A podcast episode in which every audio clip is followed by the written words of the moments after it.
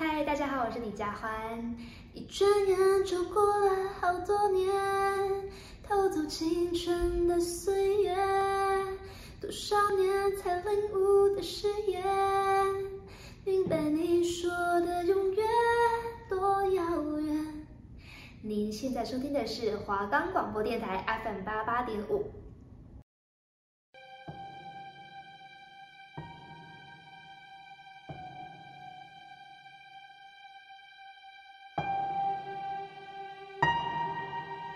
如果你也跟我们一样害怕鬼，但又喜欢看都市传说，那就绝对不可以错过我们的节目。我们会带你一起探索台湾大大小小的传说。收听的时候，注意你的周遭有没有奇怪的事情发生了。会不会其实你现在身边也多了一个人？如果你也感兴趣，那就戴上你的耳机，专心聆听。只要你敢听，我们绝对放胆分享。准备好了吗？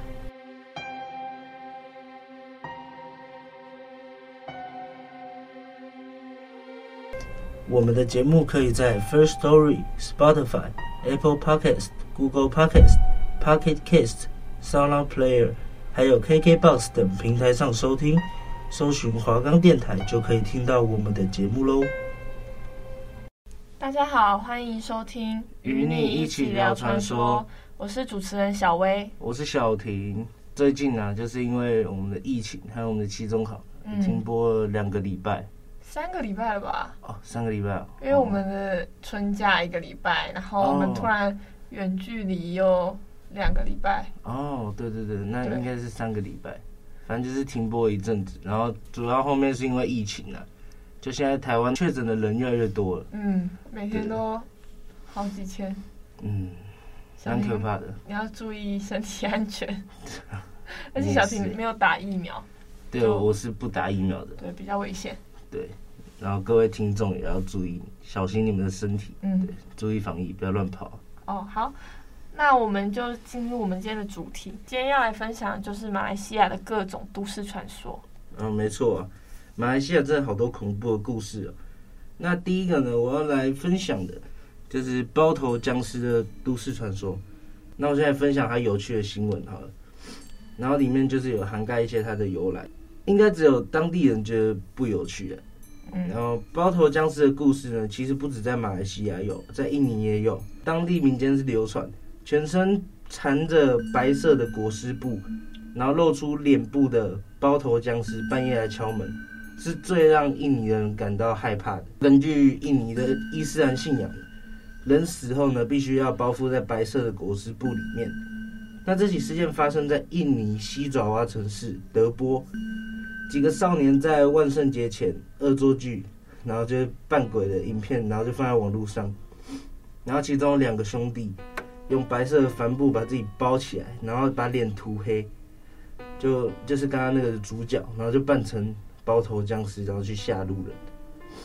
然后他们两个就扮成，就是扮成包头僵尸，然后蹦蹦跳跳这样，用身体去撞邻居的大门。那村民不堪其扰，所以就报警。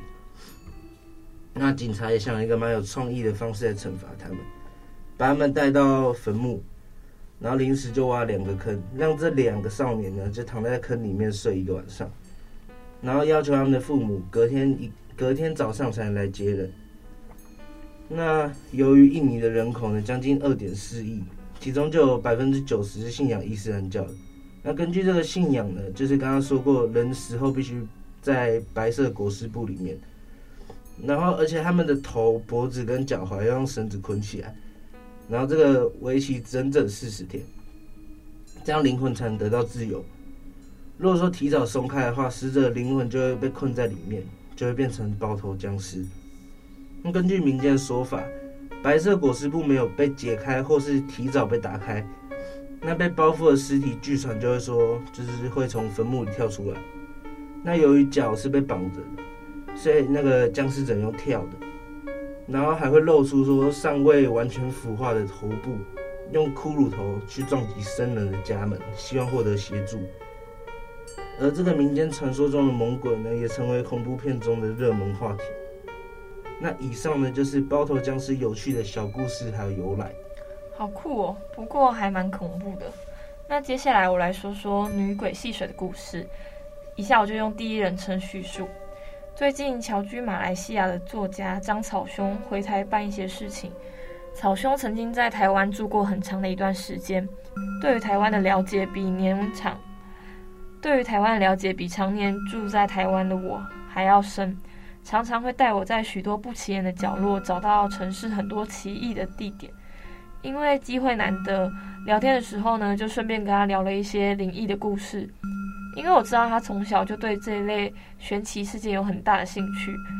然后出生在马来西亚的他，在这种东南亚的国家里面，肯定知道许多带着异国风味的鬼故事。早年在他打拼的时代呢，他就已经知道自己有阴阳眼的能力。据说有一阵子，他曾经在马来西亚的一个偏远乡村工作，每天半夜下班都得经过一个溪流。这个溪流所在的地方是一个非常人迹罕见的地点，离最近的村庄至少也有几十公里远。但是每次草舅半夜经过的时候，都会看到在夜里的溪水里面有几个年轻女孩在那边谈笑洗澡。草兄的舅舅从第一次看到他们，就已经知道他们不是人，而是灵体，因为他们虽然有形貌，但也听得到他们戏水的笑声、歌声。但是他们在夜色中发出蒙蒙的光，不管有没有月亮，都看得到他们赤裸的身形。当时草兄的舅舅还很年轻，胆子非常小，只要是经过都不敢看他们。但是几次之后呢，那些女孩灵体也不晓得怎么样，知道这个小伙子经常在夜里会经过。就会开始嘻嘻笑笑的，在草兄舅舅经过的时候叫他。这种经验呢，可以想象是一个非常让人惊吓的状况。草兄说，当时听舅舅聊故事的时候，还问过细节。据他说，当时那些女孩呼唤他的时候，并不是，并不知道他的名字，只是用马来话说“喂，嗨，小哥哥过来嘛”这一类的话叫他，但只是这样就够让他吓吓的了。尤其是每天都要经过这些地方，让他连觉也睡不好。于是草兄的舅舅便向教会的牧师求救，但是牧师听了之后呢，却很为难的摇头，告诉他，如果是被邪灵附身了，教会可以安排驱魔仪式，但是这种经过闹鬼地点的状况，教会是无能为力的。那是草兄舅舅第一次感到西方宗教的力有未逮。后来的处理方式呢，也只能消极的绕非常远的路，每天多花两个小时避开那一条溪流。但是很有趣的是，其实我早在草兄人居住在台湾的时候，就跟他说过一个几乎情节完全相同的故事，是一位风水高人跟我说过的故事。但当时草兄还没有听过他舅舅讲这件事，他舅舅的故事是他移居到马来西亚之后呢，才跟他说的。两个故事情节几乎一模一样，基本上台湾这个年轻人当年是在新竹遇到这种灵异现象的，同样也是在深夜的溪流里面看到几个年轻女孩的戏水，但是很幸运的是他住在台湾，在台湾发生这种事情其实有很多的选项，所以他请了法师在当地祭拜，烧了一些纸钱，再加上风水高人指点他多吃一点维他命 B 之后呢，就看不到了。呃，不是人也太恐怖了吧？是说半夜如果有一群女生在溪边玩水，确实是十分不正常。那我看到的话，会直接百米冲刺回家。我也是，但现在好像很多年轻人都会跑去溪边玩水，所以我会确定一下是不是人再决定要不要跑。说的也是。好，那我接下来呢，就来分享一下马来西亚知名的猛鬼夜市。小美在家乡吉兰丹考完大马教育文凭之后，在朋友的介绍之下，在吉隆坡找到一份工作。那在首都，小美还有朋友呢，在接近蕉赖地区的斯里巴达林租了一间租屋单位。那这个小单位呢，有两房一厅，然后月租就四百元马币而已。在吉隆坡，这样的价格算是十分的便宜啊。而且这里有大量的巴士通行，交通是算蛮方便的。小美说，住了不久，我发觉在租屋处楼下每个星期三晚上都有当地夜市，这样对我来说很方便。因为下了班之后已经很累，很懒得再出去找吃的，还要买日常用品。于是呢，在那边住了那么久呢，他都没有错过每一期的当地夜市。那几个月之后，工作稳定了，就像一家学院报名修读黄昏班，那一个礼拜搭了三天的巴士去上班，然后工作结束之后再搭巴士去上课，然后最后才搭巴士回家。那自从他开始念书之后呢，他生活更忙更累，所以呢，逛夜市，逛那个当地夜市就变成他一种享受还有娱乐。然而就在去年农历七月的某一天，但是确切日期小美已经记不清楚了。她说：“我只知道那天是七月的其中一天，不记得是初几了。但我可以确定当天是星期三，因为那里的当地夜市是在星期三。”小美想了想，很肯定的跟我这样说。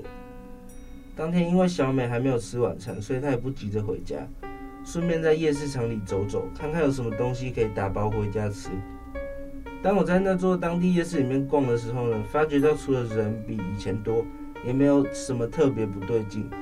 严格来说，就是我根本没有察觉到自己去到一个跟其他人看不到的一起逛街的地方。然后笔者问说：“可是一定有什么小细节是你忽略的了吧？”然后小美就说：“啊，对了，当晚有许多人的脸都没有什么表情，还有他们多数都是一个人出来走走。”独来独往，每个都像独行侠一样，而且他们脚步有点轻浮。小美忽然想起来了，马上跟笔者这样表示。然后他说：“嗯，说起来也真的很奇怪，但现在回想起来，当晚确实有很多事情都不对劲。可是为什么我当时都察觉不到吗？会会是真的太累了吗？”然后他对于自己当晚的粗心大意非常的不解。然后当时呢，小美她就一个人开心的在那个夜市逛着，有一个很小的摊贩呢，就吸引了她的目光，然后让她脚步停了下来。那是一个卖糕点的摊位。那小美她很远就发现这个摊位，虽然说她的摊位比起其他的摊位都小，然后灯光也异常的幽暗，根本就不起眼，但是摊子上的发糕呢，却真的十分的漂亮，同时还散发出诱人的香味。那终于把她吸引过去了。她说：“我记得那是一个卖糕点的摊位，我在远远就发现了他。这个摊位比其他的摊位呢还要暗上很多倍。我不知道为什么，他同样有开灯，但灯光就是比别人暗。当时我虽然觉得很奇怪，不过也不以为意。而且这个小小的摊位上呢，它真的那个发糕真的很漂亮，粉红粉红的。”然后小美就看到那些真的这么漂亮的发糕呢，心里就涌起一个奇怪的念头，她很想吃发糕啊。那平时只有在大日子拜神、拜祖先还有好兄弟的时候才卖发糕的，怎么也没有人会喜欢吃这种味道淡淡的糕点？你为什么会突然想要吃呢？小美就回说：“我也不知道。总之，我那时候想要吃的心情是发糕很漂亮，也很好吃，我很想很想要吃。”那他边想呢，就是边走向那个摊位，然后就忽略了其他的事物，这样。然后他说：“当我走到那个摊位前，我只注意着那些发糕，根本没有去理会身边的人。那个摊位的老板有没有像其他的老板一样会来招揽顾客，会主动开口问我要什么，他就一直低着头而已。那小美就盯着那些发糕，然后越看呢，就觉得这些发糕色香味俱全。”所以他马上就决定要买两个回家吃，然后他就抬头问老板说：“老板，一个多少钱？”可是老板没有回答他，然后他又问了一次：“老板，一个发糕要多少钱？”终于那个老板听到了他的问题，然后那个老板就慢慢的抬起了头。小美说到这里就顿了一下，然后脸色发青，她说：“我看到了那个老板的脸。”他的脸是灰色的，半边脸却是烂的，一直流出血水来。那血的颜色却是粉红色的。他的眼睛呢，完全没有神，呆呆的，却一直看着我。还有，还有那个血的颜色跟那个发糕的颜色很像。小美看到这个情景，整个人都吓傻。虽然她不是第一次见鬼，但她那时候真的吓到了。然后她也注意到说，那个老板穿的不是衣服，而是包死人的那种黑胶带。然后当下遇到这个状况呢，他就马上转头跑回家了。在那个恐怖的时候呢，小美就觉得家好像遥不可及，明明近在眼前。对，好不容易回到了自己的家，然后小美就把大门锁上，双脚无力的跌坐在地上哭了起来。那自从这个惊魂事件之后，小美就再也不敢自己一个人去当地夜市，因为她不知道什么时候她会再回到那个猛鬼市场去。好可怕哦！热闹的夜市还能够撞鬼。那我来说说下一个故事。嗯，下一个故事呢是马来西亚真实发生的事件，以下我就用第一人称来叙述。大约在十年前，我从马来西亚到汶莱工作，在汶莱从事的工作是当钢琴老师。我是住在以办公大楼改造的房间，这栋大楼是百货公司，不只有卖衣服，还有按摩，甚至还有钢琴教室。地下室是美食街。我的工作地点也是在同一栋的大楼，在二楼的钢琴教室。然后我是住在四楼，因为是改装过后的房子，所以我的房间是没有任何窗户的。这间房子是长方形的，大门一进去，左边是厨房，第二间是一对情侣的房间，右边是我的房间，然后房东的房间就在最后一间。厕所呢是在情侣房间的旁边。我的房间摆设很简单，一台冷气机，一张单人床，还有一个小衣橱。房东开了一家美容院，他人很和蔼可亲，跟我一样都在二楼工作。他的美容院就在我的钢琴教室对面。这里真的蛮方便的，工作去二楼，回家去四楼，吃饭去美食街。原本我工作都做得好好的，但是两年过后的某一天，发生了一个让我逃回马来西亚的故事。那一天，我在家里要去厨房拿水喝的时候呢，刚好遇到了房东，很自然的跟他打招呼。但很奇怪的是，房东并没有回应我，反而眼神呆滞的拿着一个托盘。托盘上面装着一碗白饭、一瓶养乐多，还有一杯牛奶。我心想，这也太奇怪的组合了吧？牛奶配养乐多，再配白饭，这要怎么吃啊？虽然我心里这么想，不过之后我还是去上班了。在上班的时候，跟同事闲聊到今天老板这个状况，同事告诉我说：“哎，难道你不知道美容院老板娘有养小鬼吗？她刚拿的那些食物，就是要给她养的小鬼吃的。”我听了，马上起鸡皮疙瘩，想说不是吧，养小鬼？我还跟他住在同一间房子里。然而在当天晚上，我就遇到事情了。晚上我睡觉睡到了半夜两点多的时候，一直听到风声，我就忽然醒了过来。我房间没有窗户，为什么会有风声呢？当我想要坐起来开灯的时候，我发现我动不了了。就在下一秒，我的棉被直接被抽走，大约离我身体有一公尺远。我心里想。到底是怎么回事啊？当我还来不及反应的时候呢，天花板突然出现一个明显的人影，慢慢浮现。那个人影是一个黑色的影子，慢慢的往下坠。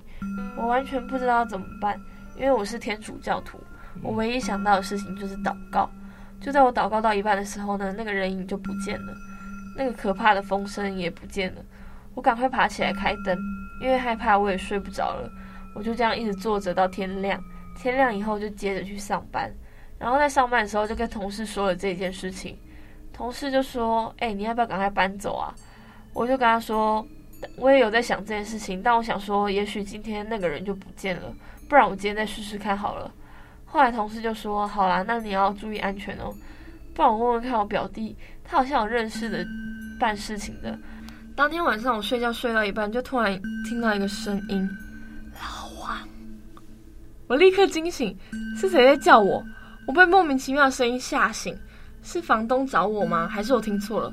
有时候真的会有这种错觉，好像有人在叫你，后来发现其实没有。正当我这么想的时候呢，天花板突然出现“老王，老王”的吼叫声，天花板又垂下那个鬼了。这次的速度是非常快的，一边下来一边叫我的名字。我马上闭起眼睛开始祷告，我已经全身发抖，开始冒冷汗了。当我睁开眼睛的时候呢，他又不见了。我就继续坐着祷告到天亮。隔天我就把事情跟同事说了一遍，同事就说：“我昨天有帮你问我表弟了，他认识一个黑白无常的乩童，或许他能够帮得上你。”后来店长刚好也来公司了，店长看到我的脸非常的惨白，就叫我赶快请假去处理。最后我拿着同事给我的地址，搭车前往寺庙。三十分钟过后，抵达了同事说的那间寺庙。进去之后呢，这位黑白无常的乩童问了我的生辰八字。他点了三炷黑色的香，开始说着我听不懂的经文。他一边念经，一边把三炷黑色的香放到桌上的小棺材盒子里面。拿出来之后呢，三支香灭了两只。接着他又继续对空气讲话，说的也是我听不懂的话。然后乩童就说：“你遇到大麻烦了，你们屋子里面有人养小鬼，那个鬼想要你的命。”我听完以后满身起了鸡皮疙瘩，因为我并没有告诉他房东养小鬼的事情。接着我就问他：“那接下来我该怎么办？”乩童就说：“你现在剪一撮你的头发。”我照做了之后呢，他把我的头发绑在红布里面，里面也有放上我的生辰八字。接着乩童就说：“你回去以后赶快整理东西。”有谁叫你都不要回，只要对着空气说“两天一夜的公差好麻烦哦。”我问说：“哈，为什么要说这个啊？”乩童就说：“因为你要骗这个鬼，不能让他知道你要逃跑，否则你会走不了。”我点了点头。接着鸡童又说：“你出门以后就把红布丢到大海里面，那样那个鬼就会去海上找你了。”当一切都说完之后，我就自己搭车回家了。我打开家里的大门。房东就站在厨房看着我，他什么话都没有说，就这样一直看着我走进去。我就很自然的打个招呼说：“嗨，房东，好烦哦，我公司要我去出公差两天一夜。”接着我就赶快快速的冲回房间整理行李。突然有扣扣扣的敲门声，我打了个冷战。接着我没有回头，我又说：“哦，好烦哦，两天一夜。”这时候有个声音打破了沉默：“钢琴老师也要出公差吗？”是房东的声音，他很诡异的只探出了一颗头，很恶心的这样问我。我就说：“哦，对啊。”他接着就说：“哦，好吧，早点回来哦。”我笑着说：“会啦，两天一夜而已，很快的。”接着房东就走了。我心里想着：“不行，我一定要赶快走了。”我东西拿完之后，房东一样站在厨房，手中拿着一个水杯跟我说：“再见。”我就说：“好，拜拜。”我就出门了，赶快按下电梯。我之后按了二楼，打算先去跟店长说一声，告诉他整件事情之后呢，店长就说：“哦，好，没关系啊，那你就先把事你事情处理好之后再回来。”店长还没有说完，我就注意到对面的美容院，房东在里面。我赶来问店长说：“店长，我房东一直都在里面吗？”店长就说：“对啊，他有客人啊，他今天都没有出去过。”我的天啊，那我在房间看到那个人是谁？伸出一颗头问我话，站在厨房拿水杯那个人到底是谁？想到这边，我的汗毛这个竖起来了。后来我就跟店长说我急事，就直接搭车去海边，把乩童所有的东西呢都丢到大海。然后我就打给我同事，我同事人很好的跟我说，他家有空房间可以借我。那天晚上我想了好久，我犹豫到底要继续工作还是要回马来西亚，毕竟房东就在我钢琴教室的对面。想着想着我就睡着了。隔天我去了钢琴教室，打算和店长聊聊这件事情。进去之后，同事刚好正在拖地，我就说：“哎、难得看到你在拖地。”同事才说：“不知道哪个疯子在我们这边洒水。”我擦一擦，结果嘴巴好像有毛。我用手去捏的时候，我发现这个水是咸的，好像海水。我听到“好像海水”这个词，当下就直接头晕。海水不就代表那个鬼直接来我们店里找我了吗？我当下直接跟店长说：“对不起，店长，薪水麻烦帮我算一下，我要回马来西亚了。”店长人也很好，就把我结清之后就让我走了。我开始回想，如果我继续待着，如果我同事没有告诉我鸡童的故事，我大概没命吧。这个钢琴教室的故事差不多到这里。怎么会有好多房东啊？好可怕！真的不想在租屋处撞鬼。真的，像之前说过的宿舍闹鬼的故事都很可怕。对啊，那还有另外一个也是马来西亚的故事。那下一个故事是另一位马来西亚人的亲身经历。那以下我也用第一人称来说。学校有很多社团活动，我参加的扯铃社，还记得那时候有假日训练营，就是假日晚上呢要去学校练习扯铃。然后这件事情就发生在训练的最后一天。那个时候呢，我们在礼堂练习，礼堂旁边就有一间厕所，另一间呢是要去外面，然后爬楼梯上去才有。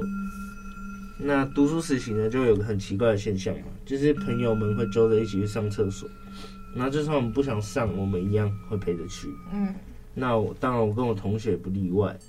老师那时候就跟我们说，要上厕所千万不可以上礼堂的厕所，要上就去外面上，但是休息时间只有十分钟，走到外面就真的太麻烦，加上我肚子真的很痛，所以我就约我同学去礼堂旁边的厕所，但是他没有想上，所以我就一个人进去了。那他在外面等我，里面有三间，然后挑了最边边的那间来上。然后我边上边跟朋友聊天，朋友就说：“你很扯欸，大号又来。”然后我就说：“啊，不然呢？就在这里聊天呐，我不扯，干嘛参加扯铃社？”然后我朋友跟我都笑了。忽然间，乖，蹦，是有人开厕所门的声音，然后远远的放下去，让他撞到的那种声音。那我就问我朋友说。你进来了，然后我朋友就没有回话。接着一样的声音又来了，然后这是第二间厕所的门声，然后我就说：“不要闹，你干嘛？”然后接着呢，马上又有克拉克拉的声音，我厕所门被拉了，然后我就马上擦一擦，穿上裤子，然后又出现了克拉克拉的声音，我的门又被拉了。那我心想，我朋友还在闹。接着呢，我就直接跳到厕所上方看。完全没有人，但是有人在拉我厕所的门呐、我跳下来之后呢，我正要转过身，一个周围冒着黑气的人脸就在离我不到十公分的距离。我大叫之后呢，就打开门，赶快冲出去。我朋友这时候也进来问说：“怎么了？怎么了？”然后就跟他说刚刚的事情，然后他就不相信嘛，他就觉得我是幻觉，然后接着。我跟我朋友呢，就看到了在没有人的洗手台，水龙头自己转开，然后流出水。我们两个直接大叫跑走。然后老师看到我们两个边跑边叫，就关心我们。然后我们就把刚刚的事情说了一遍。老师还说怎么可能呢？然后接着就带我们去厕所看。然后克拉克拉克拉，就是每间厕所门都是上锁。然后老师就说。这里在维修啊，每间都上锁，所以才说不可以来这里上啊。你们怎么可能进得去？电动少玩一点。然后就忽然间，蹦蹦蹦，厕所里面发生大力的撞击声，然后老师就直接抓着我们，直接往外跑。那后来老师跟校方反映，学校偷偷在晚上呢就找了法师来处理，而里面的不是鬼，只是一个浮游灵而已。后来也没有人发生任何事情。这个也许是不幸中的大幸吧。学校闹鬼也是一件很可怕的事情，只要是学校、医院呢、啊，都很劲爆。嗯，确实。那我再补充一件有意思的事，在二零一六年的马来西亚的一所中学中呢，有上百名师生集体中邪，连校方都认为这是灵异事件，还请了巫师到学校驱魔。这件事情甚至成为当时的热门新闻。虽然说驱魔结束了，但是事情呢并没有结束。过没多久，又有好几个学生像中邪一样倒地，然后抽搐、鬼吼鬼叫的，甚至还有灵异影片流传在网络上。在影片中可以看到清洁推车呢，就好像有人在推它一样。虽然也有人说是感觉中钓鱼线拉的，不过清洁推车那么重，其实很难被拉得那么顺畅的转弯，还有推进教室里面。如果想要看影片的听众，可以上网搜寻马来西亚中学全校集体中邪，就可以看到了。看过那影片之后，我也觉得不是人为的，甚至这件事情还有上过新闻。对啊，超鬼的。那小薇，你觉得哪一个故事最可怕？我觉得礼堂厕所那个故事最可怕，因为平常上厕所被敲门都会吓一跳了，他也跳上去往外看，竟然没有人。那你呢，小婷？我是觉得钢琴老师的最恐怖，因为我现在也是在外面租房子，那有关房东的我都会觉得毛骨悚然。嗯，好，那我们今天时间也差不多了，喜欢我们的节目，请持续锁定，与你一起聊传说，我们下次见，拜拜。拜拜。